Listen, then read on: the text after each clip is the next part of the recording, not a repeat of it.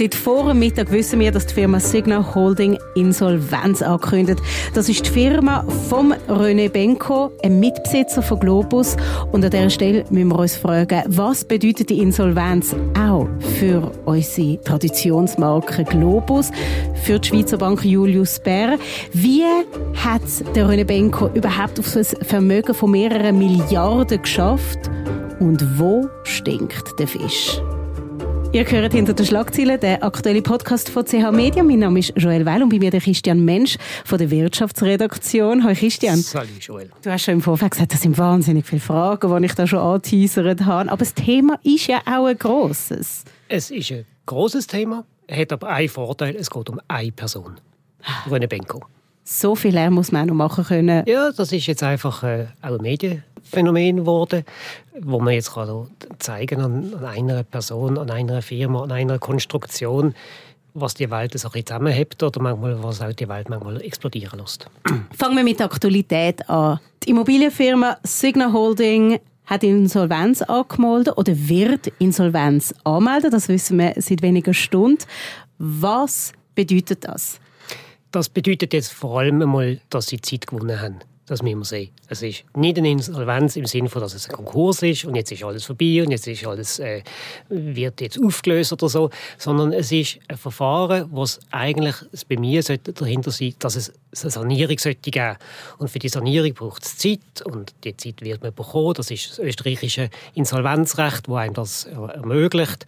Und äh, ja, da wird jetzt ein Sachwalter eingesetzt, dort in das Gericht, dass wir es dann erst anschauen. Ich würde sagen, der René Benko hat heute vor allem einmal Zeit gewonnen. Ist ein bisschen gemögiger, ein österreichisches Insolvenzverfahren wie an anderen Orten dieser Welt? Es gibt verschiedene Insolvenzverfahren, aber es ist sicher so, dass das, wie es jetzt in Österreich gibt, das gibt es in der Schweiz so nicht, das gibt es auch in Deutschland so nicht. Welche grossen Geschäfte, die wir kennen könnten, beinhaltet Signa Holding? Also das sind einfach ganze Haufen Immobilien, die wir teilweise von außen kennen, wenn wir durch Wien laufen, wenn wir durch Innsbruck laufen, wenn wir durch Berlin laufen, wenn wir durch München laufen. Es sind dann aber, was man besser kennt, sind Warenhäuser. In der Schweiz ist es Globus, in Deutschland ist es Karstadt oder vor allem das berühmte KDW in Berlin. Und zum in der Schweiz bleiben, der Globus an der Zürcher Bahnhofstraße oder das Loch in Basel, wo mal ein Globus entstehen sollte? Alle Globus, äh, also alle Magazine gehören dazu und der Großteil der Immobilien, auch das ist aber stimmt nicht ganz, denn es gibt wieder andere, die schon weg sind. Glob, also Globus zum Beispiel St. Gallen ist ja weg, die in der Westschweiz sind nie dabei gewesen, genau. Das ist sehr unterschiedlich und das macht es auch ein bisschen kompliziert, weil es ist alles immer anders. Der René Benko, der Besitzer von Signa Holding, er ist zur Hälfte Inhaber von Globus. Was hängt das jetzt zusammen? Was bedeutet das jetzt für den Globus? Also man muss sich einfach vorstellen, Globus, das ist einerseits die Firma Globus, das operative Geschäft, und das sind andererseits die Immobilien. Und die gehören jeweils der Hälfte in einer thailändischen Gruppe, der Central Group, und zur Hälfte der Signa Group. Und jetzt geht es ganz viele Verschachteln auf es zu. Und im Endeffekt muss man sagen, der Benko hat einfach immer bei der oberen Schachtel Mehrheit. Aber da gibt es auf der verschiedenen Ebenen gibt's verschiedene Teilhaber, die reinkommen. Und das macht eigentlich, ist eine arithmetische Meisterleistung zum Ausrechnen, wie viel hat er denn eigentlich genau, wo, überall. Aber man kann es einfach machen, unter dem Strich oder über dem Strich, mehr als die Hälfte gehört im René Benko, respektive wird ihm zugerechnet. Wir müssen an dieser Stelle eigentlich schnell über den René Benko und seine Biografie reden. Das ist ja betitelt Self-Made und er hat wie man, ah, wir haben das so gern, wenn jemand aus dem Nichts etwas geschaffen hat, aus dem Nichts Milliardär werden. Das Forbes schätzt äh, sein Vermögen auf 5,6 Milliarden. Woher kommt der René Benko und warum ist er da, wo er heute ist? Vermutlich muss man die österreichische Geschichte besser kennen, als ich sie kenne, um René Benko wirklich zu verstehen. Er hat einfach immer mit Immobilien gehandelt und dann hat er offensichtlich das große Flair, dass er sehr, äh, sehr solvente Leute findet, wo er das Vertrauen von ihnen holen kann, äh, ihm Geld geben, wo er mit dem Geld schafft, ihnen sagt, das gibt Mehrwert. Und er hat auch über Jahre hinweg hat er den Mehrwert generiert, auch Glück von der Zeit vielleicht auch, dass es so äh, funktioniert hat, aber seine Fähigkeit, immer wieder Leute zu finden, mir fällt auf, es sind. Vor allem ältere äh, Herren, Unternehmer, bestandene Unternehmen, Unternehmer, die glaube ich, so ein bisschen fasziniert sind von dem jüngeren Typ, der eigentlich gleich toll ist, wie sie selber sind. Äh, sie mögen nicht mehr so ganz, aber sie haben es ja auch schon geschafft und sie sehen sich gerne so ein bisschen als Patron eigentlich auch vielleicht von dem Benko, was so zeigt und sie geben dem Geld und auch das Geld zurück. Und Oder sich auch so ein bisschen selber drin projizieren. Ja, selbstverständlich. Also das ist ganz, für mich ganz offensichtlich, dass äh, der Benko auch eine Projektion jeweils ist von diesen Geldgeber, die ihnen dann das Geld geben. Wir benutzen ja auch gerne den Ausdruck vom Schulabbrecher. Er, er ist ja effektiv auch ein Schulabbrecher, aber wir tun das so gerne betonen in den Medien. Vom Schulabbrecher zum Milliardär. Ja, wir hätten schon sehr gerne auf, auf Podest gehoben und so eine Erzählung gehört ein bisschen dazu. Wobei, äh, ich habe das noch einmal ein bisschen nachgelesen, es hat schon immer wieder äh, Geschichten gegeben zu ihm. Aber eigentlich äh, hat die Glorifizierung gar nicht so wahnsinnig äh, stattgefunden in den Medien. Also für die breitere Öffentlichkeit ist er erst jetzt zur Figur geworden mit dem Niedergang. Also er wird er ist einer von den wenigen, wo man zwar im Finanzkreis reden wir seit Jahren über ihn, seit Jahren äh, sagt man, kann das eigentlich gut gehen, irgendwann kann die Blase platzen, wenn die Konjunktur dreht, dann wird es eng das haben wir im Wirtschaftskreis, tun wir das schon sehr lange diskutieren, aber als öffentliche Person das wird erst jetzt äh, eigentlich mit dem Niedergang. Das tun wir auch zelebrieren. Die Blase, die platzt, das hängt ja auch so ein bisschen zusammen eben mit, seinem, mit dem ganzen Immobilienkonstrukt und mit, der, mit dem Geschäftsmodell, das er aufgebaut hat. Glück von der Zeit, hast du vorher gesagt.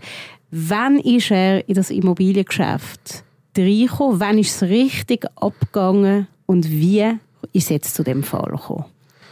Es hat immer Schübe gegeben, wenn ich das richtig verfolge. Am Anfang sind es Immobilien, die man vielleicht heute nicht kennt, wo er vielleicht mit 20 Millionen äh, investiert hat. Das hat funktioniert, hat er ausgebaut. Dann hat er der nächste gefunden, dann ist es in 100 Millionen Bereich gegangen und äh, jetzt in den letzten Jahren geht es eben um Milliardenbereich. Darum ist am Schluss die Idee, gewesen, das ist ein Immobilienreich im Wert von 20 Milliarden Wobei eben, auf diesen 20 Milliarden sind 15 Milliarden Schulden und so viel rechnen können alle. 20 minus 15 gibt 5 Milliarden, wo effektiv um ist. Aber das ganze Geschäftsmodell hat ja so gut funktioniert, eben weil es zeitlich ein guter Zeitpunkt ist, zum grossen Immobilien investieren. Die Zinsen sind tief gewesen, Immobilienpreise sind gestiegen und jetzt äh, funktioniert das ja mit den tiefen Zinsen nicht mehr. Und wegen dem bröckelt es jetzt. Äh, die Zinsen sind offen, wegen dem bröckelt es. Es ist klar, die Immobilien, da gibt es nicht ein inneres Wertwachstum, das hat, das hat ein Ende. Und äh, nochmal, ganz, ganz hat funktioniert eigentlich auf dem Geschäftsmodell, die Immobilien werden immer mehr wert. Und darum kann man sie immer höher belehnen. Und das ist so eine, eine Aufschaukel. Und dann ist völlig klar, wenn das Geschäftsmodell ist, dann braucht es ganz wenig, dass es ins Kippen kommt. Und dann haben wir nach der Aufwärtsspirale haben wir die Abwärtsspirale. Ist das ein gescheites Geschäftsmodell, wenn das so schnell ins Wanken kommt? Es hat, sagen wir, alles in allem vielleicht 15 Jahre funktioniert. Und in diesen 15 Jahren hat natürlich der Benko sehr viel Gewinner produziert.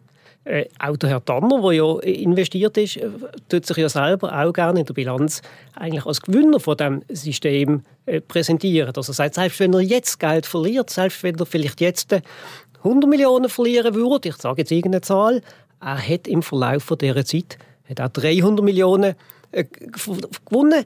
Also wo ist das Problem? Also warum ist es ein Problem, 100 Millionen zu verlieren, wenn man vorher 300 Millionen gewonnen hat? Das ist ein bisschen die Logik. Darum hat der Banker jetzt vielleicht äh, Verlierer produzieren, aber er hat 15 Jahre hat er Gewinner produziert. Wir müssen dann nachher über die mutmaßlich kriminelle Vergangenheit und Gegenwart von René Benko reden. Aber bleiben wir doch noch ganz schön bei dem, bei dem Geschäftsmodell. Das wird ja von vielen als sehr undurchsichtig und verstrickt beschrieben. Da wird Kredit aufgenommen für eine Immobilie auf Kosten von anderen Immobilien und das baut sich dann irgendwie so ein bisschen auf. Kannst du das ein bisschen genauer erklären, warum das so undurchsichtig ist und ein bisschen schwierig zu durchschauen? Also ich habe den Eindruck, das Konstrukt an sich ist legal. Alles, was da gemacht worden ist, ist meines Erachtens ziemlich legal. Was ist denn genau gemacht worden? Ja, es ist, eben, es ist eben gemacht worden, dass man die ganzen Immobilien extrem ineinander verschachtelt oder auch die Warenhausanteile extrem verschachtelt. Das hat eine Möglichkeit gegeben, dass man halt auf den verschiedensten Ebenen hat man können Schulden und Assets hat man können Ballen verschieben, Cashpooling machen. mal das dort anschieben, mal dort anschieben. Und solange man das im Griff hat, dann ist das, ist das legal. Und ist das im Griff? Dort habe ich meine Zweifel. Also, wir reden von 1000 Firmen mittlerweile. Man muss sich auch vorstellen, das ist immer länderübergreifend. Wenn wir im Fall von, von der Globus bleiben, die Immobilien sind in Gesellschaften, die sind in Luxemburg daheim, äh, operativ sind in der Schweiz daheim. Das ist über verschiedene Gesellschaften auf skaliert in Gesellschaften dann wieder alle in Luxemburg und irgendwann wandert es dann nach Österreich. Also wir haben verschiedene Rechtssysteme, verschiedene äh, Konstruktionen innen drin. In sich alles legal, aber ich würde sagen, in der Komplexität eigentlich nicht mehr beherrschbar. Ja, es klingt nicht nach einer Aufgabe für den Praktikant nach dem JUS-Studium. Ich befürchte auch, dass die Anwälte, die es geschaffen haben, mittlerweile äh, nicht begriffen, aber die wiederum können sagen, was ist das mein Problem, weil ich für jeden Vertrag, den ich gemacht habe, habe ich eine schöne Rechnung können stellen und die ist schon immer bezahlt worden. Aber ist das überhaupt gescheit, seine Firma so aufzubauen? Weil, so wie das für mich als Laie tönt, ist das, sobald etwas geht, geht alles. Habe ich das sehr simpel dargestellt? Ja, aber so funktionieren relativ viele Firmen, das muss man schon sehen. Alles, was ja als Start-up daherkommt, funktioniert genau nach dem System. Wenn es läuft, dann läuft es. Wenn es nicht läuft, dann geht es halt zusammen. Äh, das Problem ist halt da, es geht jetzt riesen Haufen zusammen. Das ist jetzt eigentlich ein Problem. Und es sind es gehen Firmen zusammen, die Häuser haben an sehr prominenten Lagen. Sie haben Handelsgeschäfte, wo man kennt. Also es ist eine gewisse Prominenz vorhanden. Es ist einfach die schiere Größe, die es jetzt ausmacht.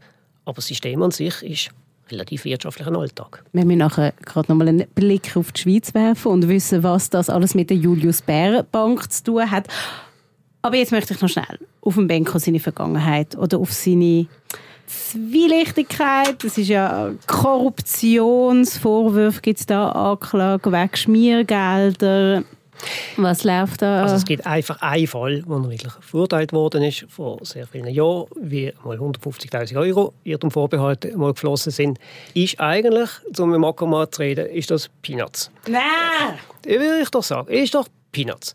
Das Problem ist, glaube ähm, nochmal, ich weiß nicht, ob es wirklich kriminell ist, was der Benko macht. Ich würde eben auch nicht dort abschüfeln und dort rein tun, weil dann kann man da relativ einfach sagen, gesellschaftlich, ja, es gibt halt die Kriminellen. Alles andere funktioniert bestens und dann gibt es einzelne Kriminelle, nein? Ja, es, es gehört doch irgendwie so zum Storytelling, dass du so vom Tellerwäscher zum Milliardär und nachher so irgendwo Geld wird umgeschoben. Das gehört doch so ein bisschen zu dem ganzen Geschichtssetting. Ja, ich tue aber lieber gerne eine andere Geschichte erzählen und die heißt der Benko macht eigentlich nichts anderes, was ganz viele andere auch machen. Jetzt ist es einfach schief gegangen. Und es ist im grossen Maß, äh, im grossen Stil ist es schief gegangen. Das macht ihn aus. Aber grundsätzlich gibt es ganz viele, die genau gleich funktionieren wie der Herr Benko. Wer hat denn jetzt gerade aktuell auch mit der Insolvenz das Nachsehen bei dieser Geschichte? Das werden wir dann eben sehen, weil jetzt ist das erste Mal gibt es einfach eine Hängepartie. Jetzt wird es so sein, dass jeder, der irgendwie Geld drin hat, probiert, für sich noch etwas rauszuholen. Das kann sein, dass er sich einreiht bei den Gläubigern. Das kann sein, dass er irgendeinen Teil zu einem tiefen Preis rauskauft, um es nachher wieder teurer weiter zu verkaufen. Das ist also, wer im Endeffekt wird verlieren, ganz schwierig zu sagen. Es ist auch unklar, dann wie der Buchhalter ist, wie sind die, wie sind die Kredite eigentlich in der eigenen Bilanz drin? Sind die schon abgeschrieben? Sind die überbewertet? Sind die unterbewertet? Wissen wir nicht. Was ich glaube, kann sagen ist, für Banken wird es alles in allem nicht ein Riesenproblem sein, außer für einzelne Banken sicher. Julius Bauer hat ein Riesenproblem, aber dort hat das Management das Problem, warum dass sie solche Geschäfte machen. Aber auch für die Bank äh, wird das keine größeren Schäden geben. Erklär doch bitte mal, wie Julius Bär da drin hängt. Ganz genau ist mir das nicht ganz klar, aber wenn ich das richtig sehe, hängt das mit dem Globus-Deal zusammen. Weil das ist, äh, wir reden davon, dass es um einen Milliardenbetrag gegangen ist. Das muss man ja irgendwie handeln. Das muss man ja zwischenfinanzieren. Das muss man ja, äh, das sind riesige Verträge, wo man das muss machen muss. Also Julius, mit einem Kredit hängt Julius Bär. Genau, genau. Und dann auf das auf verschiedenen Ebenen. Und ähm, Julius Bär macht ja zum Beispiel keine Hypothekar-Kredit sonst, aber offensichtlich ist das ein Gesamtpaket gesehen, dass wenn, wenn man hier mitmachen will, ähm, dann gehört das dazu, dass man sich auch investiert. Und da muss man jetzt auch wieder sagen, ich meine, ähm, es ist Migro, wo etwas verkauft hat. Also es ist nicht irgendeine Klitsche. Wir dürfen eigentlich erwarten, dass Migro Globus nicht irgendeine unseriöse äh, Bude äh, anbietet, sondern dass es eine seriöse Sache ist. Von dem her ähm, kann man ja sagen, ja, also es ist völlig normal, dass Julius Bär einen solchen Deal mitmachen kann, der doch ein Rechtsvolumen hat. Und dort spielen dann eben die Investoren spielen dann eine Rolle als glaubwürdige Zeugen. Oder? Also, wenn ein Tanner dabei ist und ein Kühne dabei ist, dann gibt es also so eine Glaubwürdigkeit. Und dann sagt sich der Bankdirektor, ja, aber wenn die dabei sind, wird ja das wohl auch. Und dann kennt man sich noch. Dann haben am gleichen Ort schon mal ein Güppli getrunken. Und dann, dann, gibt es so eine, so eine Gemengenlage, wo dann der Verstand vielleicht einfach äh, an der Garderobe dann hängen bleibt, oder? Und dann nimmt man nicht unbedingt mit und dann merkt man hinterher, jeder Kredit, den man da hat, der ist ein zu gross gewesen. Aber nochmal, würde der Banker vielleicht nicht jetzt, erst in zwei Jahren zusammengehen, wäre vielleicht Julius Bär schon wieder draußen. Und sie hätten jetzt nicht 600 Millionen, die sie im Risiko haben, sondern sie könnten sagen, wir haben 100 Millionen Gewinn gemacht. Ist das viel, 600 Millionen? Also ist für Julius Bär? Ja, leistbar für Julius Bär, aber nochmal, 600 Millionen sind 600 Millionen. Das sind 6 mal 100 Millionen. Ist, ja, ganz einfach gerechnet. Und 100 Millionen sind schon wahnsinnig viel, oder? Wahnsinnig viel. Das sind 10 mal 10 ja, Millionen. Und, und hey, so weiter. Ich, ich würde nicht anders behaupten. 600 Millionen ist einfach wahnsinnig viel Geld. Aber ist das nicht verrückt? Ich habe das Gefühl, wenn du es auf eine gewisse Ebene geschafft hast, äh, finanziell mit im Business, wenn du auch so einen gewissen Kreis von Menschen erreicht hast, dann ist das, du hast es vorher gesagt, mhm. aufschaukeln. Ich habe das Gefühl, dann sind das so Businessmannen mit dann irgendwie gar nichts mehr machen, außer mal einen Stumpen rauchen, so ein Klischee von mir jetzt. Aber einfach mal mit den richtigen Leuten irgendwo sitzen und dann läuft das alles irgendwie von alleine. Ja, ja. Das, ist, das sehe ich auch so. Also das ist so, das macht man so. Ich würde sagen, das ist auch geschlechtsunabhängig, da können Frauen können gleich mitmachen. Das ist so einfach, das Ambiente so gegeben ist, dass man, dass man Geld gibt, dass man dabei ist und dass es ja vernünftig ist, so viel, weil das ist ja erfolgreich und es ist schon 15 Jahre erfolgreich und so toll, das KDW ist so Luxus und das Globus soll Luxus werden. Das tönt doch alles gut und dann weiß man, einer der reichsten Mann ist im Luxusbusiness daheim. Also das ist doch alles, das ist doch alles super. Also wenn man dann sagt, ja, aber, aber hallo, ist denn das eigentlich seriös? Ähm, also, wenn auf der anderen, das ist die eine Seite, wenn die andere Seite ist, ja doch, es, ist, äh, es gibt so viele seriöse Geschäftsmänner, die dabei sind, Frauen auch, weniger, die dabei sind, es sind seriöse Firmen, Migros, die dabei sind, das kann doch nicht falsch sein. Also, auch also auch Grossunternehmen und auch erfahrene Investoren lassen sich offensichtlich doch relativ schnell blenden oder zu einem Deal hinreißen. Natürlich. Es gibt so äh, quasi der Vorgänger von Herrn Benko, kleinermaßen Herr Schneider in, in Deutschland, der ist auch so ein Immobilienspekulant gewesen, der dann auf die Nase gefallen ist. Der hat im Gerichtsverfahren hat er, hat er gesagt, ähm, er wundere sich, wie einfach wie einfach er eigentlich zu Geld gekommen ist. Und ein Banker, der dort, äh, wo dort äh, vor Gericht gestanden ist, das ist sinnigerweise der Prinz, der jetzt der, der Schweizer Post äh, den Wald verkauft hat ah, in Sachsen. Der hat dort den Wald verkauft und und der Banker ist vorgeladen, äh, der, der Prinz ist Banker gewesen, der ist vorgeladen in dem äh, Prozess. Und dann sagt der Prinz dort, sagt in der Gerichtsverhandlung, und die Protokolle die sind einsehbar, sagt, ja, aber wenn doch schon der Herr X, Frau Y und Bank Z und auch das Kreditinstitut schon dem Herrn Schneider Geld gegeben haben, warum soll er denn nochmal sagen, ja, aber der ist unseriös, dem geben wir kein Geld.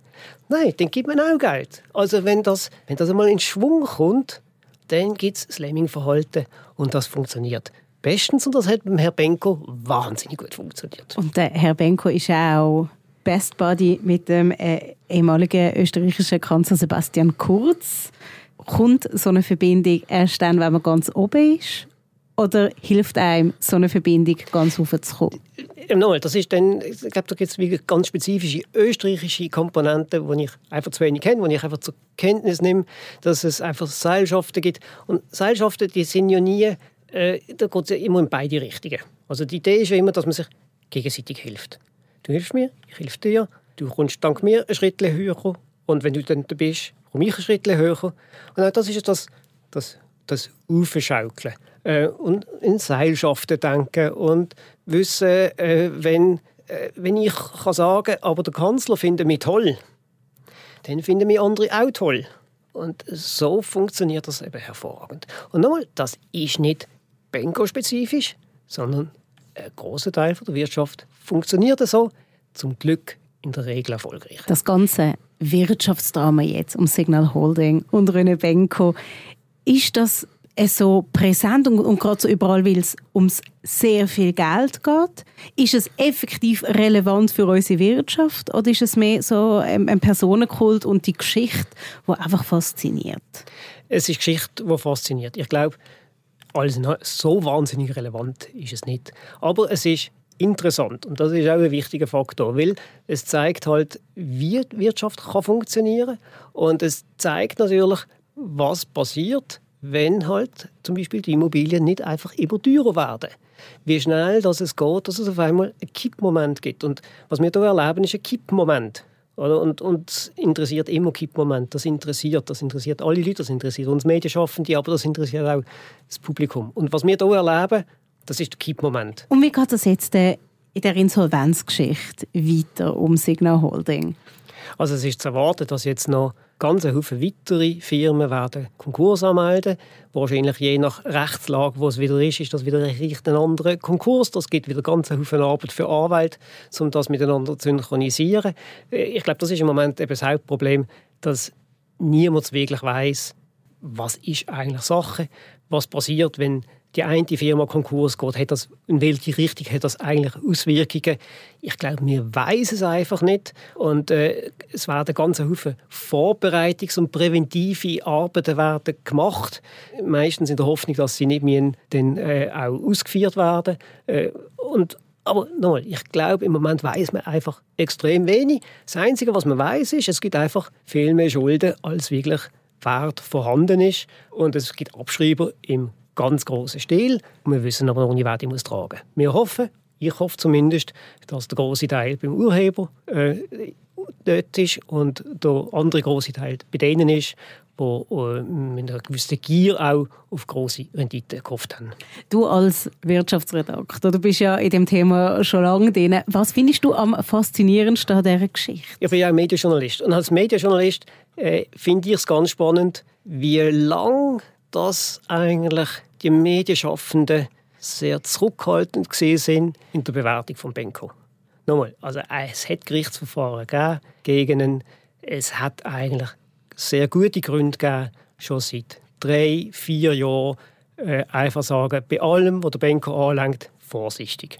Und wenn ich aber nachlese, wie auch die Schweizer Medien über die Übernahme von Benko äh, und, und Central Group von Globus, wie sie das berichtet haben, dann muss ich sagen, unterm Strich sehr wohlwollend. Also, das hat überhaupt niemand gegeben, der gesagt hat, liebe Migro, sind ihr eigentlich noch betrost? Weil das ist unseriös. An welchem Punkt hättest du denn gefunden, hätte einem so ein, ein Unseriösigkeitsglöckchen läuten Nochmal, das Geschäftsmodell von Benko ist nicht neu. Der hat das immer so gemacht. Also, es ist immer ein Wett dass es einfach immer gut weitergeht. Jetzt kann man sagen, die Geschichte sagt, hm, irgendwann gibt alles ein Ende. Äh, und das ist einfach die Hoffnung, dass das einfach noch lange nicht passiert. Wo investieren wir jetzt denn unsere 600 Millionen, Christian? Ja, das erzähle ich sicher nicht. Wenn dann einfach, einfach, wir eines Tages nicht mehr auf der Redaktion sind, sondern uns den Bauch raulen lassen, ähm, haben wir ein gutes Geschäft gemacht. Also für das müssen wir zuerst äh, Geld haben. Zuerst müssen wir jemanden bezirzen, der Geld hat, der einem Geld gibt, dass man mit dem Geld dann Geld verdienen kann. Wir müssen einfach Küppli trinken. Wir trinken zu wenig Küppli trinken, das ist wahrscheinlich das Problem. Also gut, nächste Woche treffen der Christian und mich beim Küppli trinken. Äh, ich danke dir für mal bist da Ich danke für das Gespräch zum René Benko. Es war vielleicht nicht das letzte zu ihm. Das war mit «Hinter den Schlagzeilen», der aktuelle Podcast von CH Media. Mehr Podcasts findet ihr unter chmedia.ch podcasts. Und wenn euch die Folge interessiert hat, dann sind ihr herzlich eingeladen, uns zu abonnieren und dann hören wir uns künftig häufiger. Ich danke euch vielmals, dass ihr dabei gewesen und sage bis zum nächsten Mal.